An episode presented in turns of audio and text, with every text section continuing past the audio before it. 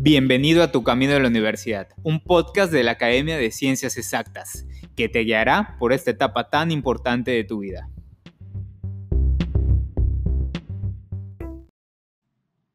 Hola, ¿qué tal? Bienvenido, te saluda el profesor Jesús López. Estamos hoy en una entrega más de nuestro podcast y también de nuestros videos que colgamos en YouTube. Y en esta ocasión lo que queremos es hacerte eh, saber cuáles son los cambios que ha tenido el Exani 1 para estos nuevos años o para este año que viene en el que vamos a presentar el Exani para ingresar a preparatoria. Cabe aclarar que si estás escuchando este audio o estás viendo este video en el futuro, estamos actualmente en el 2022 y se ha dado un cambio justamente en la forma en la cual se evalúan los exanis. Es decir, el Ceneval hizo una modificación y hoy lo que quiero es mostrarte y acompañarte también a descubrir cuáles son esos cambios que se dieron a lo largo de este, esta nueva modalidad que tiene el Exani. Quiero que los conozcas, que sepas cuáles son y que estés preparado también para cuando ya se dé el momento de presentar o también para prepararte para ese examen.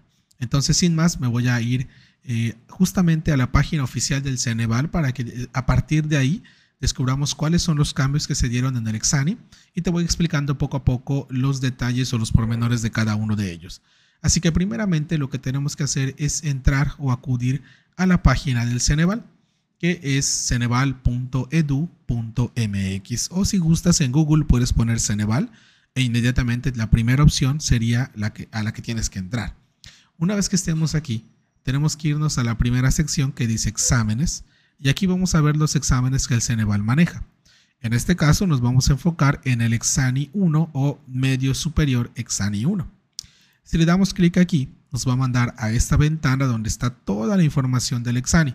Aquí podemos leer primeramente algunos de los cambios que se dan, pero para ver los cambios ya mucho más profundos nos tenemos que ir hasta el final y llegar a esta sección donde vas a ver que hay un folleto informativo, guía del estudiante y otros demás artículos. El que nos interesa hoy es justamente este que se llama guía para el estudiante. Si le damos clic, nos va a abrir una ventana que yo ya la tengo abierta previamente, que es esta, donde nos manda a un PDF donde está toda, absolutamente toda la información que necesitamos tener para este nuevo cambio en el Exani. Voy a hacerlo un poquito más grande para que sea más cómodo de leer. Y vamos bajando para descubrir cuáles son los cambios que tenemos en el Exani 1.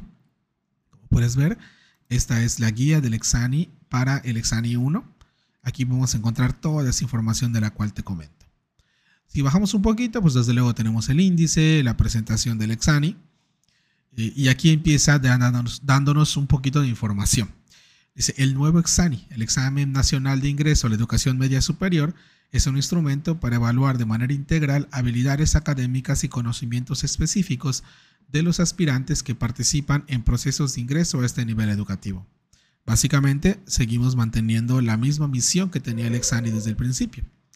Dice, su propósito es ofrecer a las instituciones y autoridades educativas información auxiliar acerca del dominio de los conocimientos y las habilidades que poseen los aspirantes a cursar la educación media superior, para apoyar la toma de decisiones de los procesos de ingreso y proporcionar información diagnóstica acerca de las habilidades de comprensión lectora y redacción indirecta del inglés como lengua extranjera, con la intención de orientar los procesos de ubicación o preparación propedéutica o compensatoria. Aquí ya básicamente nos empieza a dar una introducción ya directa de lo que vamos a ver en el examen. Habla de habilidades de comprensión lectora, tanto en español como en inglés, y también sobre alguna especie de información diagnóstica. Pero más adelante vamos a ir ya viendo más a fondo a qué se refiere esto la población sustentante, es decir, a quién va dirigido, pues estudiantes que han finalizado eh, la educación eh, secundaria en este caso y están pensando ingresar a bachillerato. Nos dan las características de este nuevo examen. Primero nos dicen que es un examen estandarizado, lo cual dice eh, logra que su aplicación y calificación garanticen las mismas condiciones para todos los aspirantes, es decir, el examen que van a presentar es el mismo para todos. Si bien pueden ser versiones diferentes, el nivel ya está estandarizado para que nadie tenga un examen más complicado que otro. De igual manera nos dice que está conformado por 160 preguntas con tres opciones de respuesta cada una. Dice, estas preguntas se elaboran cuidadosamente y se prueban en el ámbito nacional antes de incluirlas en el instrumento. En esta sección importante mencionar, aquí ya nos, están presentando uno de los primeros cambios del Exani. Eh, si recuerdas en exámenes anteriores o si tuviste la oportunidad de conocer o saber qué onda con el Exani 1 o el Exani en general, en años pasados el Exani tendría eh, o venía con cuatro opciones de respuesta por cada pregunta. Ahora vemos que ya nos dice que ahora son solo tres opciones de respuesta. Solo tenemos tres opciones de respuesta. Esto desde luego facilita un poquito más el poder eh, responder esas preguntas al tener una opción menos. Ya de entrada nos dice que son 160 preguntas que tenemos que responder y algo muy importante que menciona es que estas preguntas se elaboran cuidadosamente y se prueban en el ámbito nacional. Esto, eh, si recuerdas o si más o menos tienes un poco de noción de los exanis, has de recordar que los exámenes incluyen unas preguntas llamadas preguntas piloto. Estas preguntas son justamente las que se ponen a prueba, son las que vienen en el examen, que no tienen un, eh, puntaje real para ti, pero que sirven para hacer un, un estudio estadístico y comprobar si esas preguntas realmente son funcionales o pueden arrojar la información que el Ceneval está buscando. A esto se refiere con que se prueban en el ámbito nacional, que esas preguntas ya pasaron por varios procesos, ya fueron aplicadas en vivo o de manera real eh, a los alumnos, claro, no, no teniendo una eh, consecuencia para el alumno, pero eso permite garantizar que esa pregunta pues realmente está bien elaborada y que no tenemos tema con ella. Esto es algo importante que tenemos que considerar y desde luego no podemos dejar de mencionarlo. De igual manera, dice en el siguiente punto, se puede aplicar en tres modalidades, en papel, en línea y examen desde casa, y nos comenta que son las instituciones las que deciden cómo se va a presentar el examen. Ojo aquí, en papel se refiere a que es en físico, en línea, que puede ser en una computadora, y examen desde casa. Y aquí dirás, bueno, ¿y el de en línea y exámenes desde casa no es el mismo? No porque el proceso en línea pueden darlo las instituciones que habiliten, por ejemplo, un centro de cómputo donde tú llegues, te sientes y ahí presentes el examen. Y el examen desde casa, ese sí, efectivamente sería con una computadora que tendrías que tener de manera personal y la harías justamente desde casa, ¿no? Importante mencionar que cada una de estas formas tiene un protocolo muy estricto a seguir y que, bueno, sin importar cuál modalidad te toque, todas de alguna manera garantizan que eh, se presente un examen de manera eh, tal cual como si fuera presencial, ¿no? Donde tienes, donde estás vigilado, donde están verificando que no hagas trampa, ¿no? En todos los, las modalidades tienen ciertos candados que permiten con, eh, verificar que eso se esté dando tal cual y que el examen sea justo para todos, ¿no? Y por último nos comenta que el examen tiene una duración, una duración perdón, de cuatro horas y media, ¿no? Entonces ahorita vamos a ver qué onda con ese tiempo del, que nos están dando aquí, pero ya tenemos de entrada que son cuatro horas y media que vamos a tener para presentar este examen. Ahora, dice cuáles son los contenidos o los contenidos que se evalúan en el Exani o en el nuevo Exani. Básicamente aquí nos lo remarcan en negritas, eh, pensamiento científico, comprensión lectora, redacción indirecta y pensamiento matemático. Ojo, estos son los que cuentan o los que van a tener una puntuación para ti al momento de presentar ese examen. Si ves aquí dice que también se presenta el idioma inglés, pero esto eh, recuerda que al menos aquí lo están manejando como algo de, no opción múltiple, perdón, como una, una prueba diagnóstica, ¿no? Entonces aquí ya depende de la institución educativa que aplica el examen si va o no va a considerar los resultados del idioma inglés. Pero para el resultado final, el puntaje que el Ceneval va a reportar una vez que termines tu examen y te califique, en ese puntaje no entra o no forma parte de ese puntaje lo que hayas sacado en tu examen de inglés. Ojo, aquí nos piden que están verificando o quieren confirmar que el alumno tenga el nivel A2 de inglés. Desde luego, acorde a el marco común europeo de referencia para las lenguas. O sea, nivel A2 es el que te pide. Ahora, ¿cómo se estructura el examen? Aquí ya nos muestran estas eh, cinco opciones que mencionaba hace un momento, cómo venían estructuradas o cuántas preguntas vienen en el examen. Y aquí lo tenemos. Para pensamiento científico nos dice que tenemos 30 preguntas.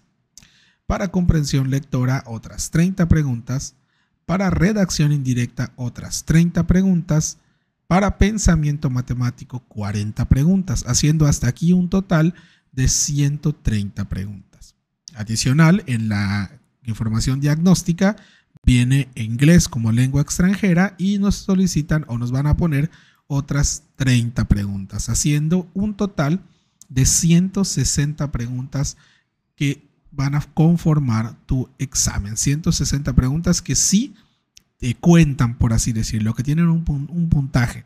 Ojo, solo las primeros 130 son las que se consideran al final eh, como que el puntaje global, las otras 30 son diagnósticas, pero repito, a veces las instituciones educativas deciden si eso forma o no parte de, eh, de la decisión que van a tomar para ver quién queda y quién no queda en su nueva matrícula, ¿no? Aquí vemos que abajito nos dice como una nota, dice adicionalmente se incorporan 10% de reactivos piloto, los que, lo que te mencionaba, y 2 de control, que no serán consideradas en la calificación. Entonces, si sumamos este 10% de preguntas adicionales más las dos preguntas piloto, que estas preguntas, perdón, preguntas de control, estas preguntas de control son eh, preguntas muy simples donde te comentan, por ejemplo, eh, selecciona B y continúa. O selecciona el inciso C y continúa. En esas preguntas tal cual lo tenemos que hacer. Solo seleccionar eh, o marcar ese, ese alveolo y continuar. ¿no? no hay que hacer nada más. Son preguntas de control. Y ese 10% de reactivos son esas pilotos que te mencionaba, que son preguntas que el Ceneval está poniendo a prueba para ver si son viables para usarse a futuro en un examen ya real, ya como preguntas que formen parte del puntaje, ¿no? Ojo, en esas preguntas no hay manera de saber cuáles son, están revueltas en el examen. Solo el Ceneval sabe cuáles son las que son las preguntas piloto. Y pues por, por, ende tenemos que contestar el examen siempre con la misma intención, ya que no podemos tener esa idea de si son o no son pilotos. Pero te comentaba, si a estas 160 preguntas le sumamos este 10% y estas dos preguntas control, y dividimos esto en las cuatro horas y medias que en las cuatro horas y media, perdón, que tenemos para el examen, pues nos da un total de aproximadamente un minuto y medio para responder cada una de las preguntas. Ese es el tiempo récord que tienes que vencer para terminar el examen de manera eh, idónea en el tiempo justo. Claro, en el examen hay preguntas que son un poquito más simples, que te van a llevar realmente segundos, unas que te van a llevar un poquito más de un minuto y medio, pero la idea es que el examen está tan bien diseñado que al final el tiempo es suficiente para que puedas terminarlo sin ningún problema. Ahora, dice aspectos que evalúa en cada área el Ceneval, es decir, ya vimos cuáles son las áreas que se van a evaluar, cuántas preguntas vienen, lo de las preguntas piloto, preguntas control, cuánto tiempo dura. Pero bueno, ¿qué es lo que evalúa en cada una de las áreas? Vamos a verlo. En el área de pensamiento científico, dice definición habilidad para identificar variables, conceptos y procesos correspondientes al conocimiento científico, relacionar componentes, temas y procesos científicos y sus consecuencias en la sociedad, e interpretar y argumentar las representaciones y evidencias científicas para obtener conclusiones válidas desde un punto de vista científico. Aquí, bueno, Básicamente son las áreas de ciencias que estaríamos hablando que son eh, biología, física y química. Y aquí abajito pues nos da una tabla en la cual nos desglosa cómo se van a evaluar estas. Tenemos eh, pensamiento científico, tenemos tres subáreas que son identificación de variables, conceptos y procesos en el conocimiento científico, relación de temas, procesos y componentes del conocimiento científico y su consecuencia en la sociedad, y por último, interpretación y argumentación del conocimiento científico a partir de sus evidencias y representaciones. Nos dan el tema que viene en cada uno de los subtemas y el número de reactivos que vamos a tener ahí. Entonces, en el primer subtema o en la primera subárea, que es identificación de variables, conceptos y procesos en el conocimiento científico, tenemos los siguientes tres temas. Primer tema, identifica, identifica los organelos de las células vegetales y animales, así como sus funciones, además de los principios evolutivos y principales conceptos genéticos. Aquí estamos hablando un poquito de la parte de las células, de los genes Esto vendría siendo temas de biología. En el segundo subtema tenemos identifica la participación de las principales biomoléculas en los procesos del cuerpo humano, así como las características de los modelos atómicos y de los tipos de enlaces de la materia. Obviamente seguimos hablando aquí un poquito de biología, un poquito de química ya también. Y como último, en este subtema o en esta subárea, Identifica los estados físicos de la materia, así como las fuerzas que intervienen en el equilibrio, la fricción y la flotación. Aquí ya estamos hablando de temas un poquito de física y de química, ¿no? O físico-química, como a veces nos lo presentan en educación secundaria. Y nos dice que para estos tres temas va a haber un total de 10 reactivos. Va a haber 10 preguntas que van a salir de estos tres subtemas, ¿ok? Ahora, en la siguiente subárea, que es relación de temas, procesos y conceptos del conocimiento científico y sus consecuencias en la sociedad, aquí tenemos un total de cuatro temas que vienen en esta área. ¿Cuáles son esos cuatro temas? El primero, relaciona los componentes del conocimiento científico con su aplicación en el estudio del cuerpo humano. Una vez más, biología relaciona los procesos físico-químicos con su aplicación en situaciones cotidianas. Ya estamos hablando de físico-química, tal cual nos lo dice aquí. Número 3. Relaciona la manipulación genética, los productos y los procesos químicos cotidianos con sus consecuencias en la salud y en el medio ambiente. Aquí estamos hablando de química. Y por último, relaciona el conocimiento científico con los procesos que ocurren en su entorno y la sociedad. Como puedes ver aquí, todos los temas están aterrizados justamente a la implicación que tienen ya en un ámbito real o en un ámbito social.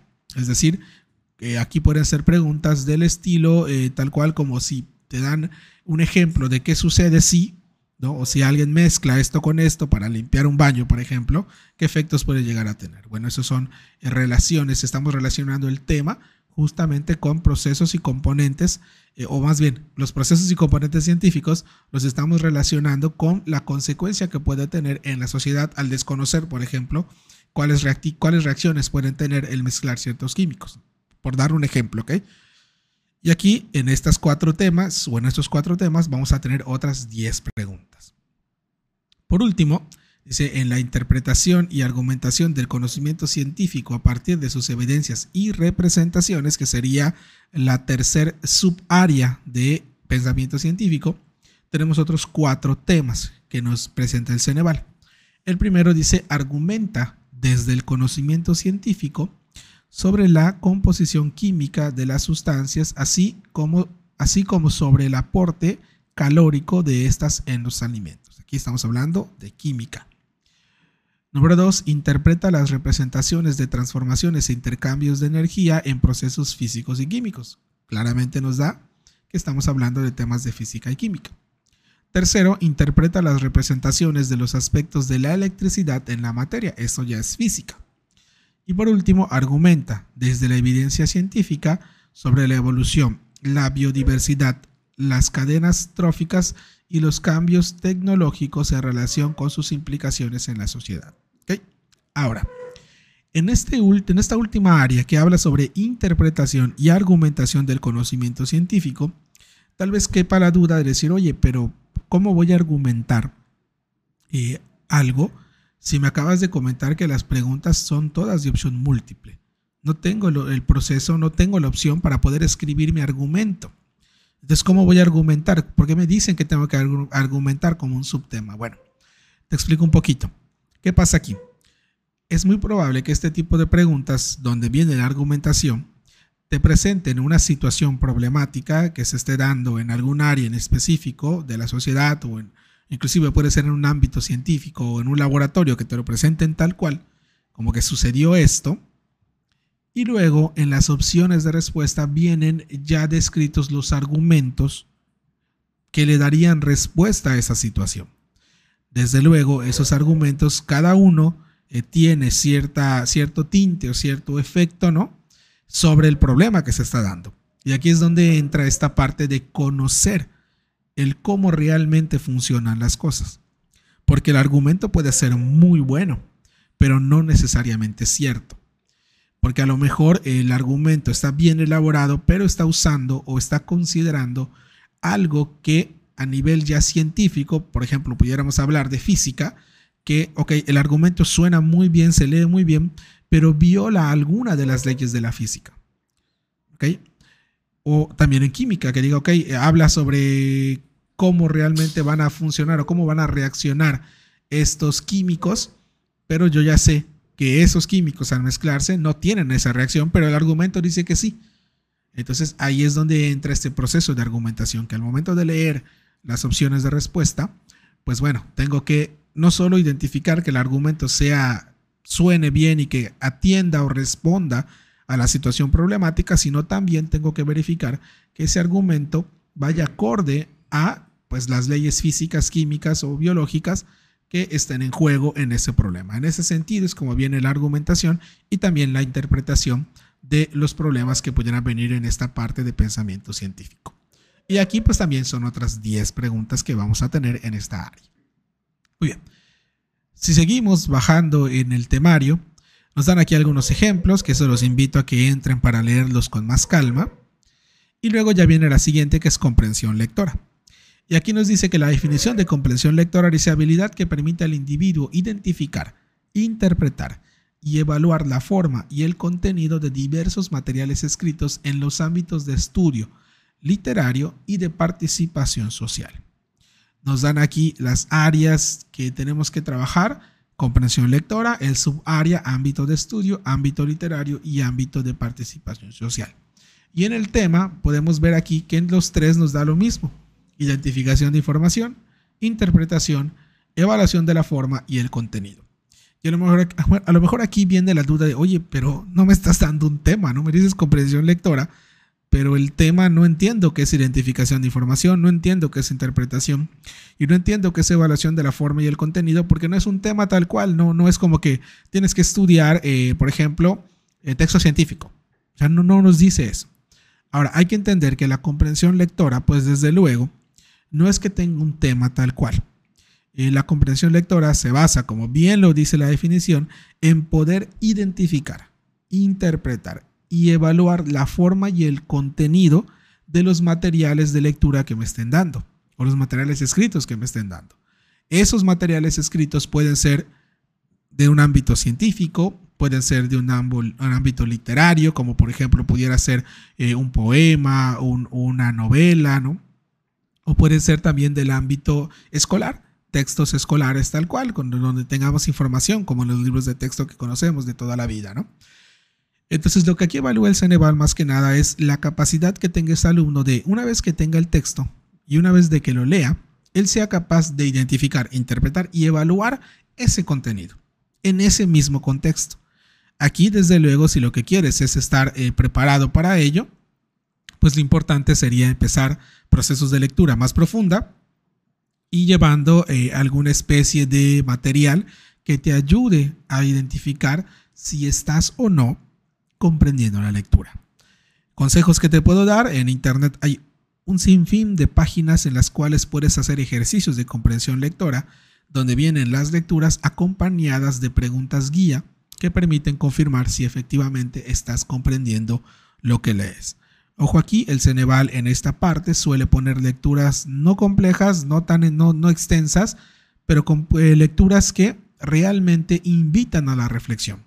Lecturas en las cuales si no las lees con la atención suficiente y no logras interpretar el contexto en el cual se está dando, puedes elegir de manera incorrecta la respuesta que le corresponde a la pregunta que te, estén haciendo sobre esa lectura. Aquí vienen preguntas desde el estilo de, por ejemplo, ¿qué quería decir el autor con, estas, con, este, con esta parte de la lectura? ¿Qué título le pondrías a este texto que acabas de leer? ¿Cuál es la idea principal de este texto? ¿no? O basándote en la idea principal de, este texto, podemos decir que ese tipo de preguntas son las que vamos a encontrar en esta sección de comprensión lectora, que podemos ver que en el ámbito de estudio nos va, a, arrojar 12 preguntas en el ámbito literario, otras 12 y en el ámbito de participación social, otras 6. Al final, todas son lecturas que tenemos que hacer, interpretar, analizar lo que dice ahí y responder las preguntas que vienen. Aquí es muy probable que sea una lectura y de esa lectura no te vayan a poner solo una pregunta, te ponen de tres a siete eh, preguntas relacionadas con esa misma lectura. Por eso hay que leerla con mucha atención, porque si no la lees muy bien, cuando pases a la siguiente pregunta tienes que volver a leerla. Y si tampoco leíste con mucha atención, cuando pasas a la tercera pregunta hay que volver a leerla. Y estarías perdiendo mucho tiempo. Y recuerda que tenemos aproximadamente un minuto y medio. Por eso es importante la comprensión lectora en estos exámenes. Bueno, eh, si seguimos un poquito más, vamos a ver que, eh, bueno, nos da aquí un ejemplo que los invito igual a entrar para poder leerlo con más calma. No quiero hacer muy largo este podcast. Y bueno, luego tenemos el área de redacción indirecta. Nos da su definición. Habilidad que permite al individuo seleccionar pasajes textuales que cumplan con las convenciones gramaticales, semánticas y ortográficas propias de la lengua, a partir de un propósito determinado de comunicación, considerando la audiencia a la que van dirigidos, ya sean en el ámbito de estudio o de participación social. Esto es lo de redacción indirecta, que bueno, si queremos darle como que un, un eh, símil o saber más o menos qué es en general o tener una idea general de qué es esto, estaríamos hablando que corresponde a toda la sección de español en la educación secundaria. Todo lo que estuviste viendo en español, aquí es donde entra o es lo que se va a evaluar en esta parte del examen. Nos da las subáreas, que en, el, en la subárea de estudio y la de participación social, como bien lo dice la definición. Ahora, ¿cuáles son los temas que tenemos que trabajar?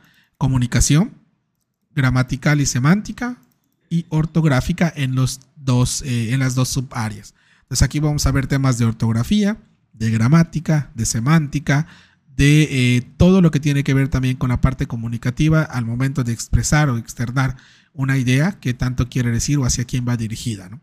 Y nos dice que son 30 preguntas en total, 15 que están en el ámbito de estudio y 15 que están en el ámbito de participación social. ¿ok?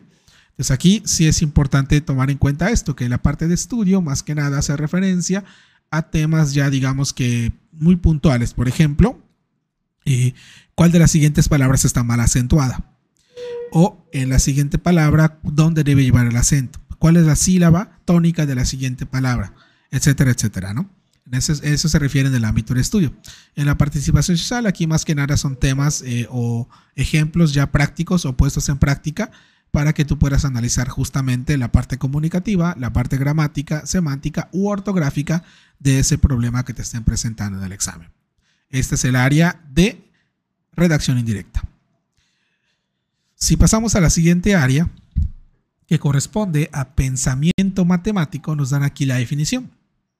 Pensamiento matemático dice, habilidad para reconocer y emplear lo matemático en la vida cotidiana, al incorporar un lenguaje para construir conceptos, procedimientos y representaciones necesarias para resignificar conocimientos aritméticos, algebraicos, geométricos, estadísticos y probabilísticos en la formulación y resolución de problemas pertenecientes a diversos contextos para la toma de decisiones fundamentadas matemáticamente.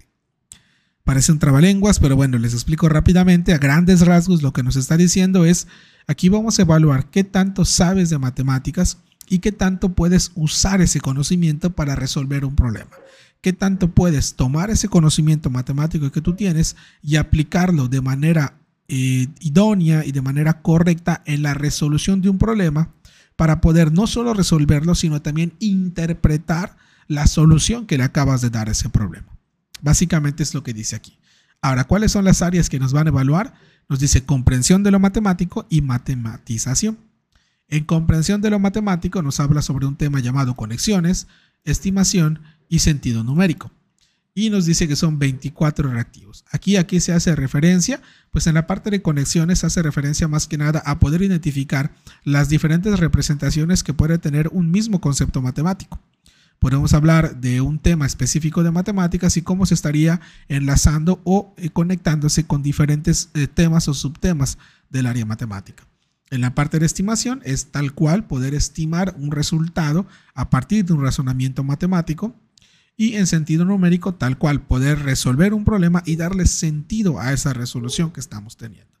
En la parte de matematización nos habla del desarrollo de usos, lenguaje matemático y resignificación. Aquí ya estaríamos hablando más que nada eh, de lo que hacemos en la escuela. Si tengo un, un, producto en el área matemática, por ejemplo, un producto notable, ¿cómo voy a desarrollar ese producto notable? ¿Cómo voy a usarlo? ¿Cómo voy a poder emplear todo lo que sé para resolver una ecuación, por ejemplo, para resolver este problema? Ahí desarrollo el uso justamente de este concepto matemático. El lenguaje matemático aquí nos habla de poder transitar del lenguaje habitual al lenguaje matemático o del lenguaje matemático al lenguaje habitual.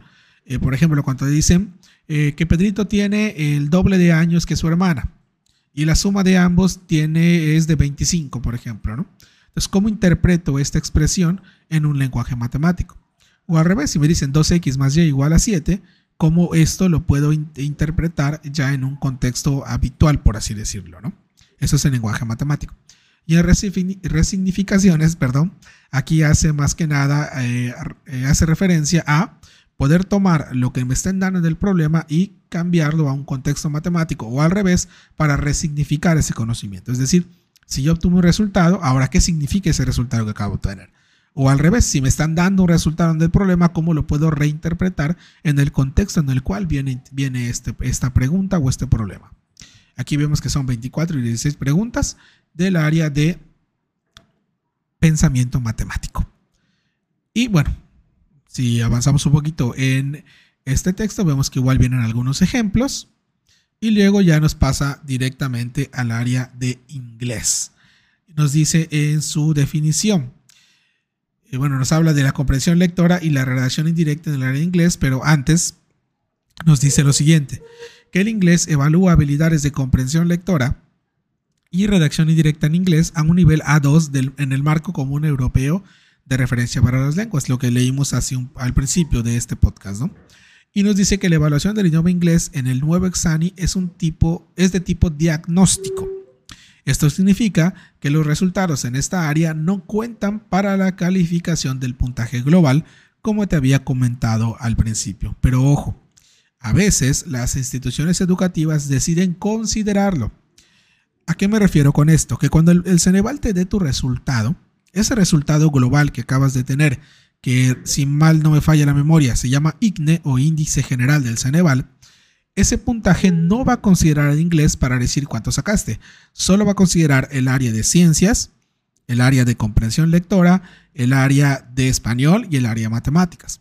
Esas son las que van a contar, las que van a sumar para decir sacaste tanto en tu Ceneval.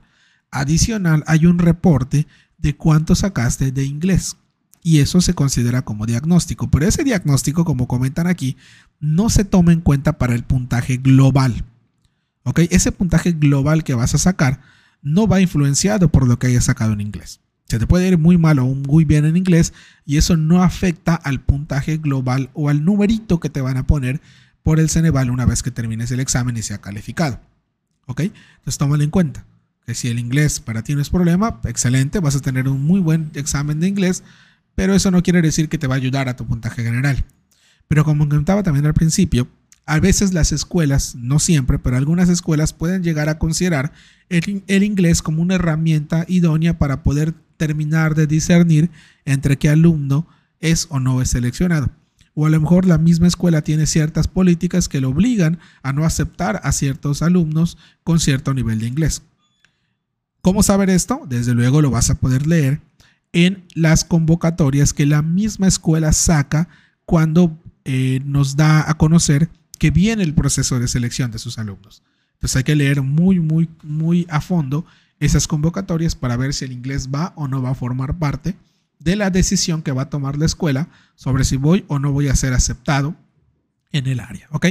Muy bien, Diego nos dice que eh, el inglés va a ser eh, considerado desde la comprensión lectora y desde la redacción indirecta. Y nos da unas definiciones. Dice, la comprensión lectora es la habilidad para construir significado de manera estratégica y activa a partir de la interacción con textos académicos en inglés, en función de objetos específicos de búsqueda y análisis de información, e integrando tanto su conocimiento del idioma inglés como sus conocimientos previos relevantes a los temas analizados.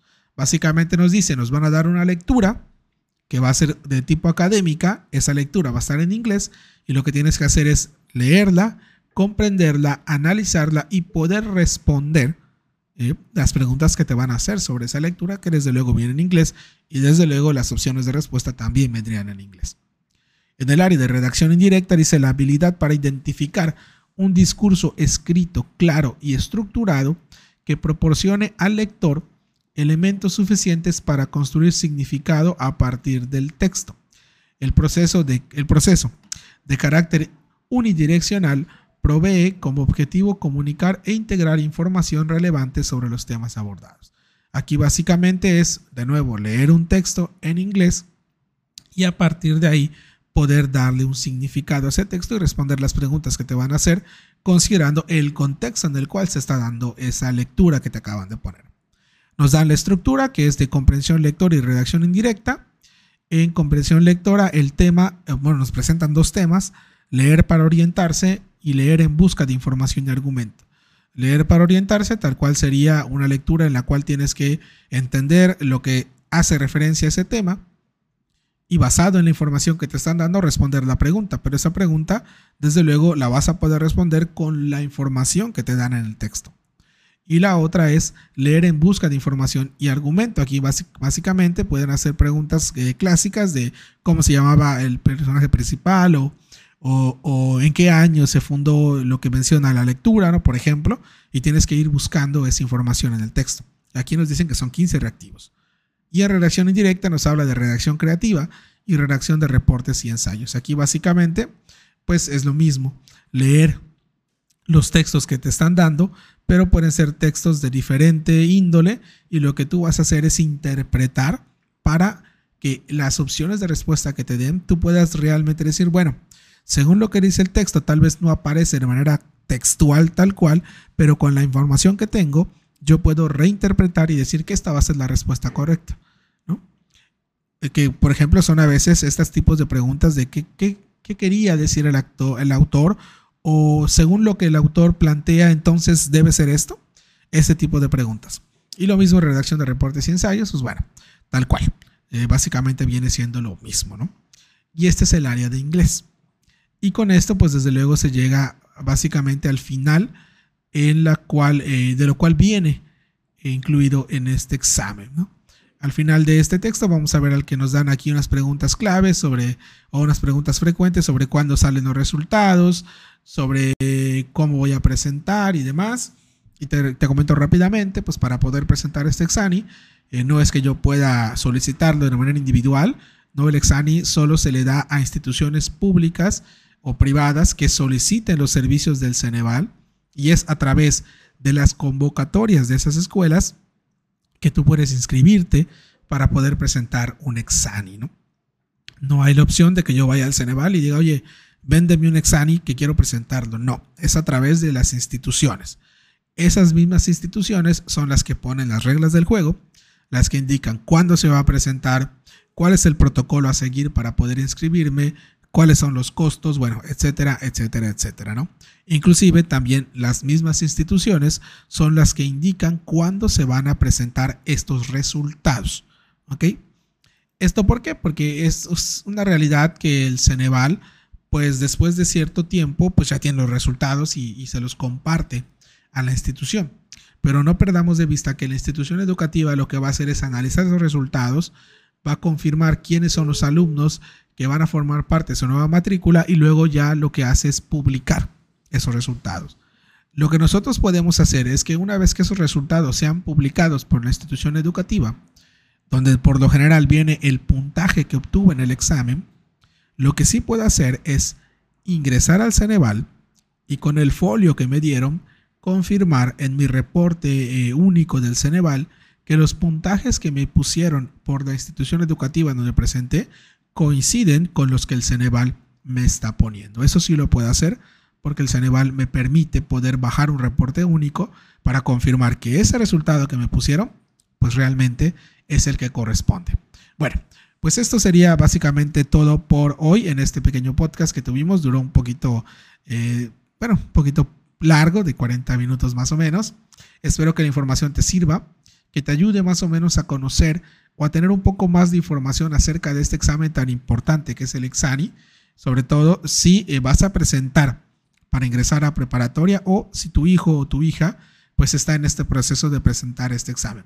Te recuerdo mi nombre, soy el profesor Jesús López, somos la Academia de Ciencias Exactas de Mérida y nos dedicamos justamente a esto, a preparar a chicos para poder presentar este tipo de exámenes y hoy lo que, lo que quisimos hacer es darte información que sabemos que es de mucha importancia y que es muy, muy importante conocerla para que durante este proceso que es presentar el examen, pues vayamos más preparados que nunca. Bueno, si la información te sirvió, te agradecería mucho un like y si consideras que le puede servir a alguien más, te agradecería muchísimo que se la compartas porque mientras más gente conozca esta información, pues se van derribando todos los mitos y leyendas que surgen alrededor del examen. Bueno, sin más, te agradezco tu tiempo. Nos vemos en el próximo podcast. Y recuerda que si quieres tener un seguimiento mucho más puntual de lo que estuvimos haciendo hoy, este podcast también lo puedes encontrar en YouTube, donde ahí sí vas a poder ver el PDF que estuvimos leyendo para que quizás sea un poco más cómodo para ti. Así que recuerda, si eh, te está costando un poquito de trabajo seguirnos eh, solo con el audio, nos puedes ver en el video o si el video te cuesta un poco de trabajo porque a lo mejor quieres escucharlo haciendo otra actividad, pues desde luego nos puedes escuchar en el podcast. Nos vemos en la próxima. Hasta luego. Que tengas un excelente día.